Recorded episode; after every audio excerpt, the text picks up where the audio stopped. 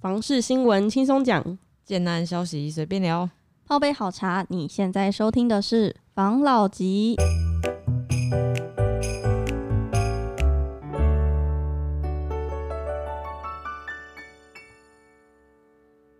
关心你的房事幸福，我是房老吉，我是大院子，我是茶汤会，我是武同浩。今天呢，就是大家最近看新闻应该都看到差不多议题，就是炒房，然后打炒房，炒房打炒房，没错。然后今天呢，要跟大家分享，就是政府对于打炒房这个又有寄出一些新的一个措施。对，嗯，然后就想跟大家分享几则新闻。最近有先看到一篇，就是打炒房误导高房价真凶，建商判工会硬起来说明白。之前不是说政府为了打炒房，是出了五项新规定，嗯，其中影响最大就是那个禁止预售屋换约的那一款。现、嗯、现在就是被发现，如果有不当的炒作预售屋，会被处以最高三年有期徒刑跟三千万罚金。嗯，然后业界现在是一片反弹声浪，尤其是中南部的业者特别生气。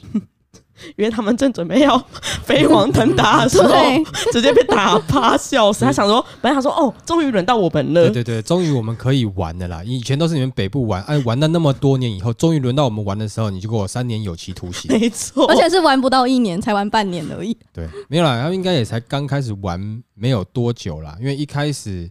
那边应该也是一些外地建商跟外地投资客先开始玩，嗯，哦，然后在地的就学到，哦，原来你们北部是这样子在弄，哦，啊，刚刚摸清楚，可能哎觉得好了，准备要试一下身手了，有建造还没拿到，哎，你就跟我讲说三年有期徒刑这样。对啊，他那个这个新闻我看到，那个高雄的那个建筑开发商业同业工会那理事长，对，叫做黄炯辉，嗯。果然是高雄人的 quick call，你知道他说什么吗？他说这个东西真的是滑天下之大稽，痛批在台湾，甚至连抢钱或是杀人，只要说精神有问题，连关都不用关，买办房子竟然要被关，嗯，是不是很直接？真的很直接，有道理哦。对对，那你说，你看，还是卖房子的时候，我们可以说我们那时候那个视觉失调。价格有时候混乱什么的，我觉得那个有期徒刑应该是，应该是只是炒作一下吧，只是吓一下放放风声吧，应该不至于啦。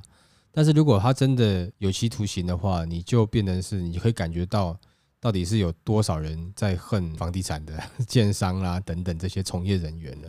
没错，而且他这个新闻我也有看，他最后还要解讲说什么，如果政府坚持要做，结果会在选票上反映出来。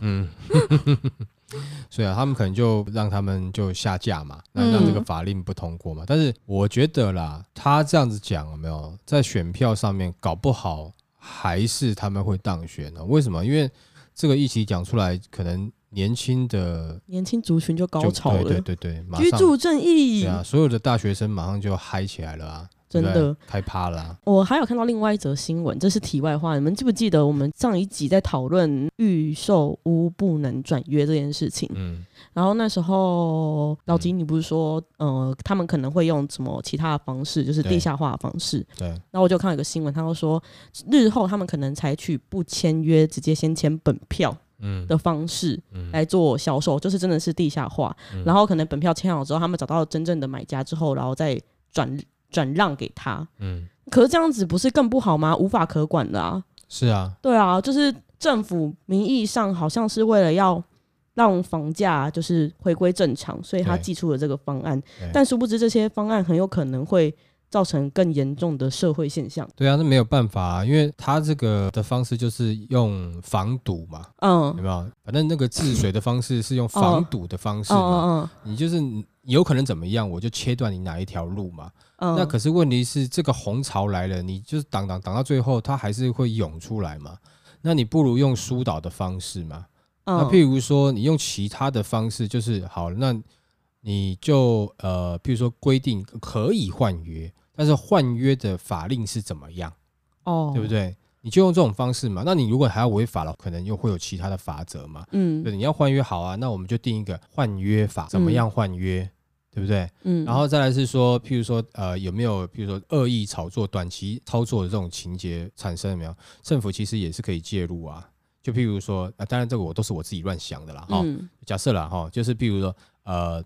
他的建案送建造的时候，对吧？嗯，好，呃，一开始送建造，在建商呃取得使照可以开卖之前，或者是说建商呃取得建造可以预售之前，嗯，房子的持有人全部是政府，由政府来做第一个第一单，嗯，然后第二单转单给谁，对不对？哦，就是要签名，可能政府单位跟建商一起，这很麻烦啦。但是你会知道你第一手转出去是谁转的，对，都是因为你建那个什么由政府转嘛，他知道转给谁嘛。嗯，那第二手、第三手，因为问题最大的是第一手嘛。对，没错。那你只要第一手，因为现在第一手没有问你，呃，可能有一些听众不清楚为什么第一手问题最大，因为第一手他会跟你讲他是第零手，你才是第一手哦，其实你是第二手。第二手接的时候，他跟你讲说我是你，我是第零手，你才是第一手，你是第一手，赶快接手哦。那其实你是第三手。哎，就这样讲讲半天，第七手接手的他还以为他是第一手，还要转单，而等到他真的要出到给他出不了投资客，他出给自住客的时候，呃，我跟你讲，我是第一手啊，我赔卖给你，他当然赔啦，赔的是他没有错啊，因为赚的是前面六手啊，嗯，你懂我意思吗？其实这个价格它很难说一下就是飙上去啦，它一定中间有可能。一两手，但是有些特定的区域，它可能价格就是会被一些投资客去炒作嘛。但是如果说你的转手第一手就是政府单位，嗯、啊，第一手就必须得经过政府单位，然后由政府单位来跟建商一起转手给第一个客户的话，嗯，那是不是政府单位就可以直接做实价登录了？对不对？你就知道你第一手多少钱，而且你第二手要卖出去的时候，你马上可以看到是多少钱嘛。他马上就跟踪那个案子，对啊，是不是？好像、哦、好像有不错哎、欸，但是这个也也只能限制第一手。但是他如果他他是你知道他第二手，可他价格还是要卖很贵，可是第三手还是要接，那你就没有办法了。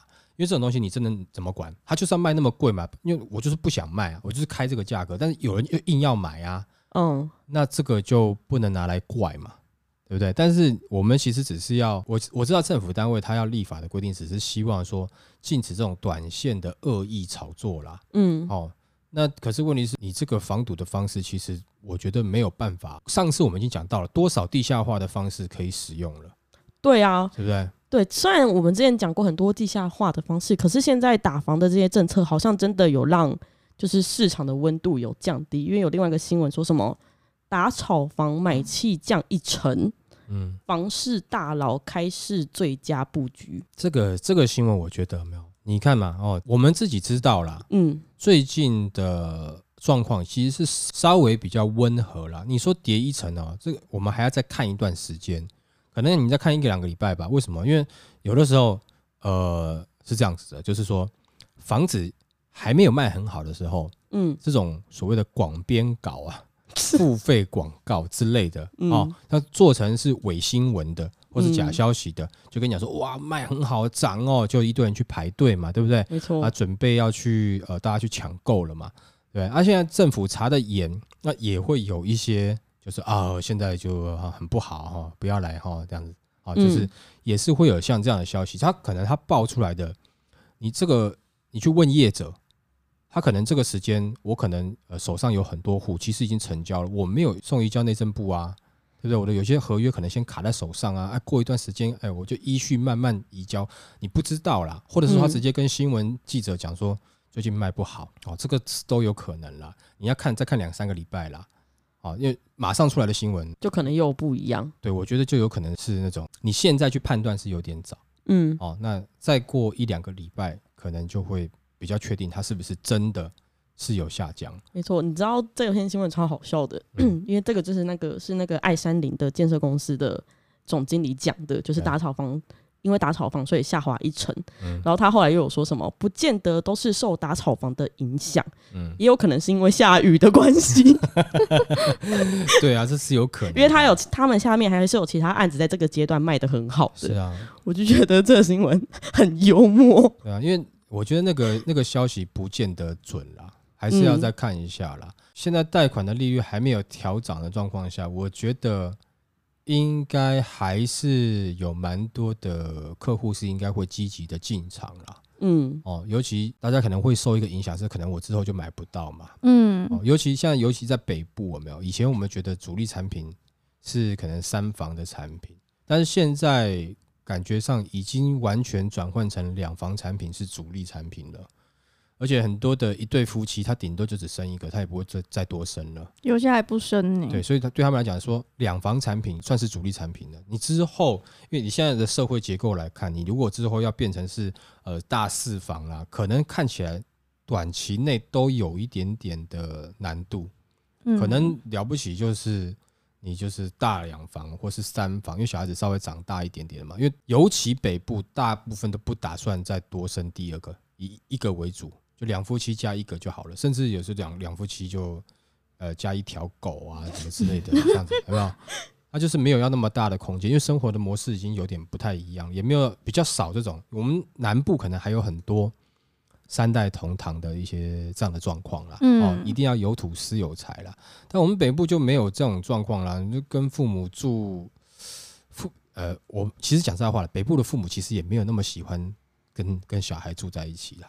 因为北部的我们北部就是说他他可能呃想法上面啦，哦生活习惯上面啦，自我的这种个性稍微强一点点，嗯，那好像在北部讲说啊，要要听婆婆的话，要听公公的话，好像是有一点点这么的困难，我不知道为什么，就会感觉有点就是好像。这样是在虐待媳妇儿，这种不人道的感觉。可是南部就不会有这样的状况，可是北部好像仿佛就是说，当一个婆婆用南部的模式去要求媳妇儿做事的时候，嗯，好像你这是一个恶婆婆，对，就是会有一点点微微这样的氛围啦。所以北部的产品应该未来就是走两房居多。那你一到两房的时候，先不看单价。就是主力产品变两房以后，可能你的总价带又会再往下拉一点点了。那往下再拉一点点，可能又会刺激某些就是想买房子的购物客会想要买房了，嗯，对不对啊？那银行刚刚讲到嘛，银行银行利率还没有调涨的状况下，我觉得这个时候应该还不至于说说蛮惨的啦，嗯，哦，应该不至于啦。但是这一波他们清一清啊，没有，呃，因为我的看法是在明年下半年应该就不太好了。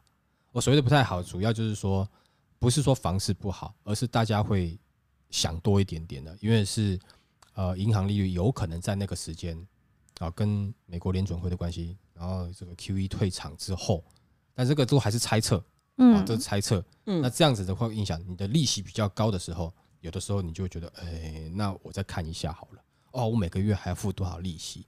哦，我这样付房贷。呃，房贷加上利息占我的这个收入比大概已经占了多少了？啊，我吃又要扣掉多少？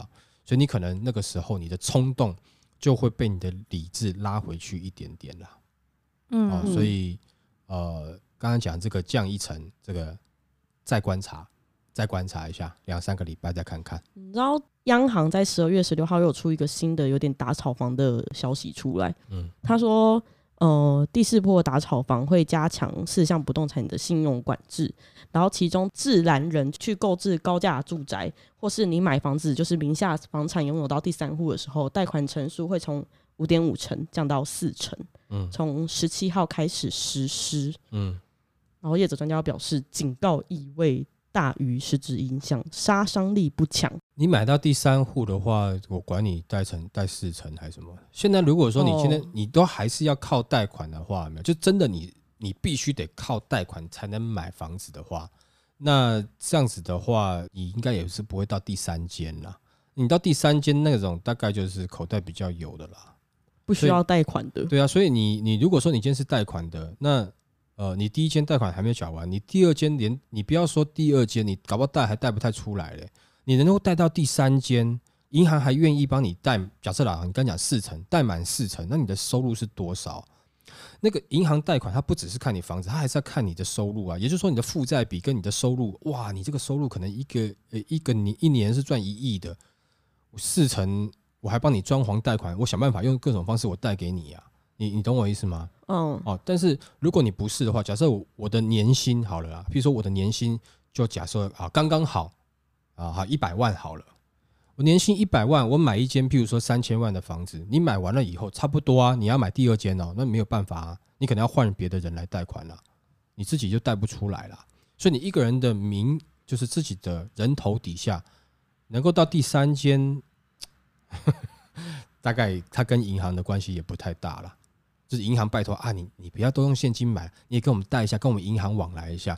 政府在制止啊，银行经理在那边拜托啊，哎，当然你再跟我们做一下业绩啦，拜托啦。我知道你不需要贷款，但是你跟我们贷一下啦，哦，给我们做一下业绩，就是这样的状况啊。嗯，就是如果你会看到那些你在。第一间的那种新客户，银行那个经理跟你审核，我觉得他收入好像不太够。啊，那个档已经到第三间，明明只能贷四成，哎，拜托拜托了，那四成你也加减借一下嘛，好，跟我们贷一下，这没有办法，这是生意啊。哦，银行最近好像很缺生意耶。啊，对啊。我最近一直接到就是问你说，哎，最近有没有要信贷呀？哎，最近有没有资金要运用啊？嗯，就是等等的这种这种电话。那你觉得贷款成数如果没办法？就是就是他这个贷款成数是警告意味比较重嘛？那囤房税呢？因为有另外一个新闻说什么房价涨不停，囤房税能成万灵丹吗？呃，万灵丹倒不至于，但是它会像是譬如说福茂热饮这种感觉哦，就是哎，蛮多东西它有效，它是会有效果的啦，嗯，一定会有效果的啦，因为我们刚才讲了嘛，你譬如说你是囤房，你囤很多间的。那、啊、假设如果说我囤那么多间，成本过重，那我囤少一点，它是有可能让它的囤的房的数量稍微下降的。那你既然下降，就会试出一些，那可能就会有人有机会买了嘛。没错。但是有人有机机会买，依照现在的景气，可能还是卖贵啊。那这个时候他就会去权衡，我要我要卖到我的价格，好，然后继续缴税，还是我便宜一点点卖，卖出去以后我不要缴税。这是给他自己权衡啊。嗯，你知道这个囤房税啊，就是我们刚才讲的是在买家立场看嘛。嗯。然后就就是卖家立场就是建商，他就有说、嗯、这篇新闻有说到推囤房税，建商哀嚎活不下去。就是实施囤房税是为了压制囤房族，但是打击囤房的投资客前，建商恐怕会先受重伤。全国商总主席相邻建设董事长赖正义就说：“我们坚决反对囤房税，囤房税不应该在建商手上有余屋的时候课，应该在房子售出交屋后才向消费者课囤房税才合理。所以，如果是建商卖不掉他自己身上的房子，他也要课囤房税哦。”其实这个我就是觉得稍微，因为在这个产品上面就有点有点有点争议，是吗？对对对，因为你看，譬如说我今天满满满仓库的库存，我譬如我卖苹果手机的，嗯，我手机没有卖掉，你还跟我课税，囤手机税啊？不是我想卖啊，我没卖掉啊，你你懂我意思吗？你还跟我课税？那如果说呃建商的话，但是如果说建商他把这一间这一户已经转移了，过户给谁了？那当然就是要课税。但是如果说还持有在建商手中，他还没有做其他的任何处置，只是在卖的话，好，那我觉得这个囤房税就好像不太应该去课建商的。但如果建商拿来出租的话，那他就已经算是持有了啦。好，但是我觉得在那之前，好像就会回到我们上一题嘛。假设如果说是房子一开始它是由政府单位跟建商同时，不是说持有，嗯，但是政府单位好像仿佛是一个挂名的，像。公司有一种顾问这种角色有没有？但是房子是挂给呃这个政府单位跟建商的。那在这段时间，其实我觉得，哎，那你就可以刚好就不用不用付这个囤房税嘛，因为政府跟你一起挂的嘛，对不对？也代表你这个时候，如果说你要出租，你要干嘛？就是一般你变成是自自用形态或是商用形态的，你不是把它当产品在卖的时候，你必须要通汇报政府嘛。嗯啊，那如果说你只是卖出去，单纯卖出去的话，那那个合约因为政府已经看过，已经审阅过了嘛，对不对？好，那你那个自治合约再给客户审阅，没问题，签约就签约了，就是把房子卖掉了，就有点像联名的感觉啦。嗯，你懂我意思吗？但是政府不实际持有这间房子，但是他跟你联名啊，啊，也就是说，在你一开始的销售合约内，政府看过了，那当然也就不需要再经过政府。但是如果说这个房子你你你在这个时间，你必须你想要出租。因为持有人是你建商嘛，你想要出租，你想要干嘛的话，那你必须要通知政府，不然的话，你可能就是哦，就是私自使用，对不对？哦，那这样子的话，也许就可以一并解决掉刚刚的问题啊。你卖的时候，你就可以，对不对？就买在卖之前的话，它不会有囤房税的问题啊。然后再来是你转出去的第一手，政府一定知道，因为政府是第一手嘛，没错，对不对？那政府就一定会把它的实价登录登录最完整在在上面嘛。没错，对不对？那这样子的话，是不是就比较没有问题？其实这也不是政府登录啦，一定是建商去登录啦。建商自己登录，然后政府审核是，哎、嗯，你有没有问题啊？没有问题的，就这样子啊。嗯，那这样，但是这个会多很多行政成本。嗯，真的。但是你张德明就有工作啦，增加就业机会，帮忙审核。对啦，但是问题是在这个过程中，其实没有产生真正实际比较大对对社会的价值，嗯、不是对房子房地产这边是有有效益，嗯、但对社会其实好像是没有什么。过多的价值，就是明明你自己可以做，但是因为你不做，所以我要另外找一个人来监督你做你的事情，就是变成是这样子啦。嗯、那像这样子的状况，我觉得哈，就是因为韩国也是在打房嘛，打得很严重嘛，嗯，嗯就打到后面房价涨得更严重啊，嗯，然后经济状况也受影响。但是这个不能完完全全说是打房，因为还有那时候还有受到疫情的影响嘛，嗯，就是完完全全的打房真的有好处吗？那其实我们最怕的就是什么？就是各行各业最怕什么？最怕就是销价竞争嘛。譬如说，国民党开时间建设公司，民进党开时间建设，推出国宅有没有？然后很便宜，就，就是便宜啊，对不对？对呀、啊，就是你我只要推国宅地方那块地，我买好了以后，我就政府开路过去。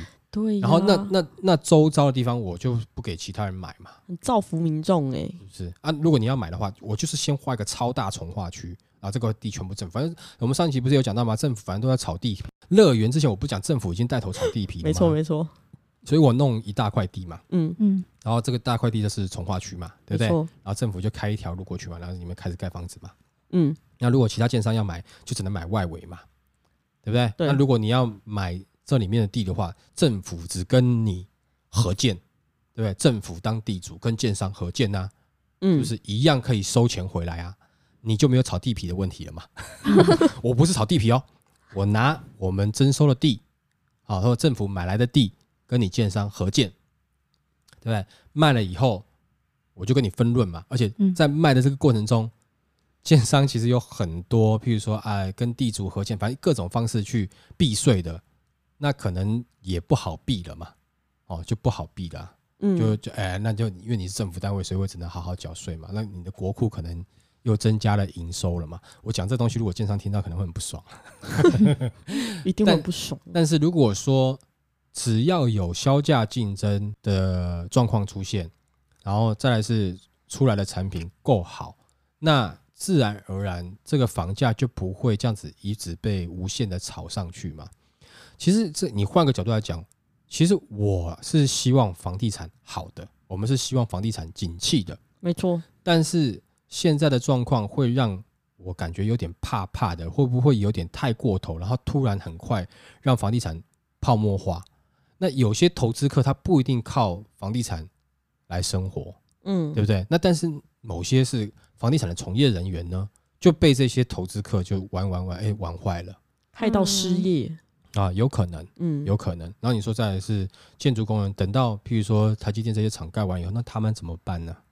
没有房子可以盖，对，那这个产业还是要呃等之后突然又开始景气回来的时候，有房子可以盖的时候，你会发现有断层，为什么？没有工人了，因为可能中间隔了很多年，嗯、那这很多年可能那技术没有办法传承，嗯，那所以那工人的这个技术上面啊，经验上面就会有一个很大的落差，嗯，哦，那那我觉得这些整个对这个建筑相关房地产产业其实是不好的啦。嗯，其实是不好的啦，所以最好的状况是，就是出现，但你不要说全部都是销价竞争，大家很便宜，因为出现良性的销价竞争。对对对，因为为什么你知道？因为我刚之前我们讲过嘛，其实有时候贵最贵也不是贵在建商啦，但有些是贵在建商没有错。哦，那大部分其实很多是在土地嘛，嗯，土地取取得的时候就贵嘛，那土地取得过又回到源头，那为什么这些人这些地主会敢卖那么贵呢？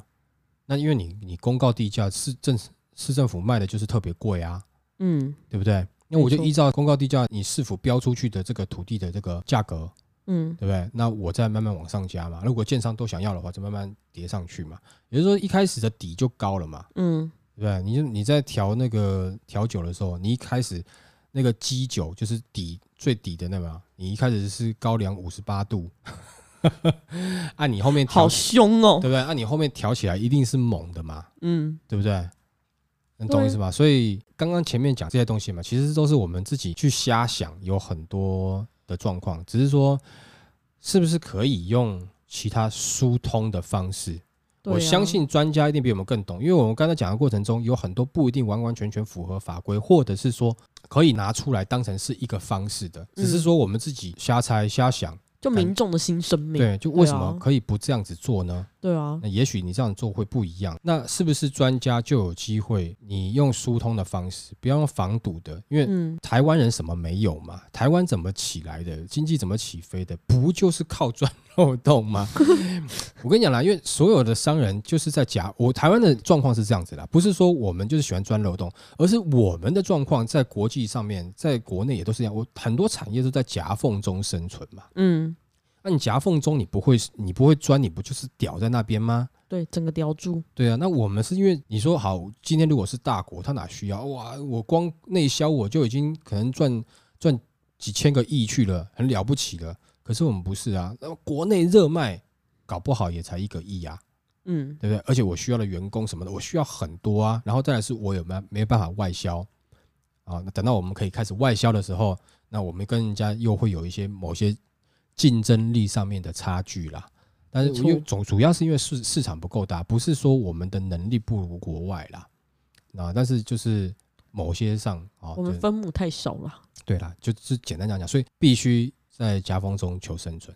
那这样子的状况下，你去防堵啊，就本来就很会钻缝的，那你去堵你你怎么堵啊？嗯，你不如说你们都要钻缝，不用不用不用，大家不要钻缝，我这边开一条大道给你来，对不对？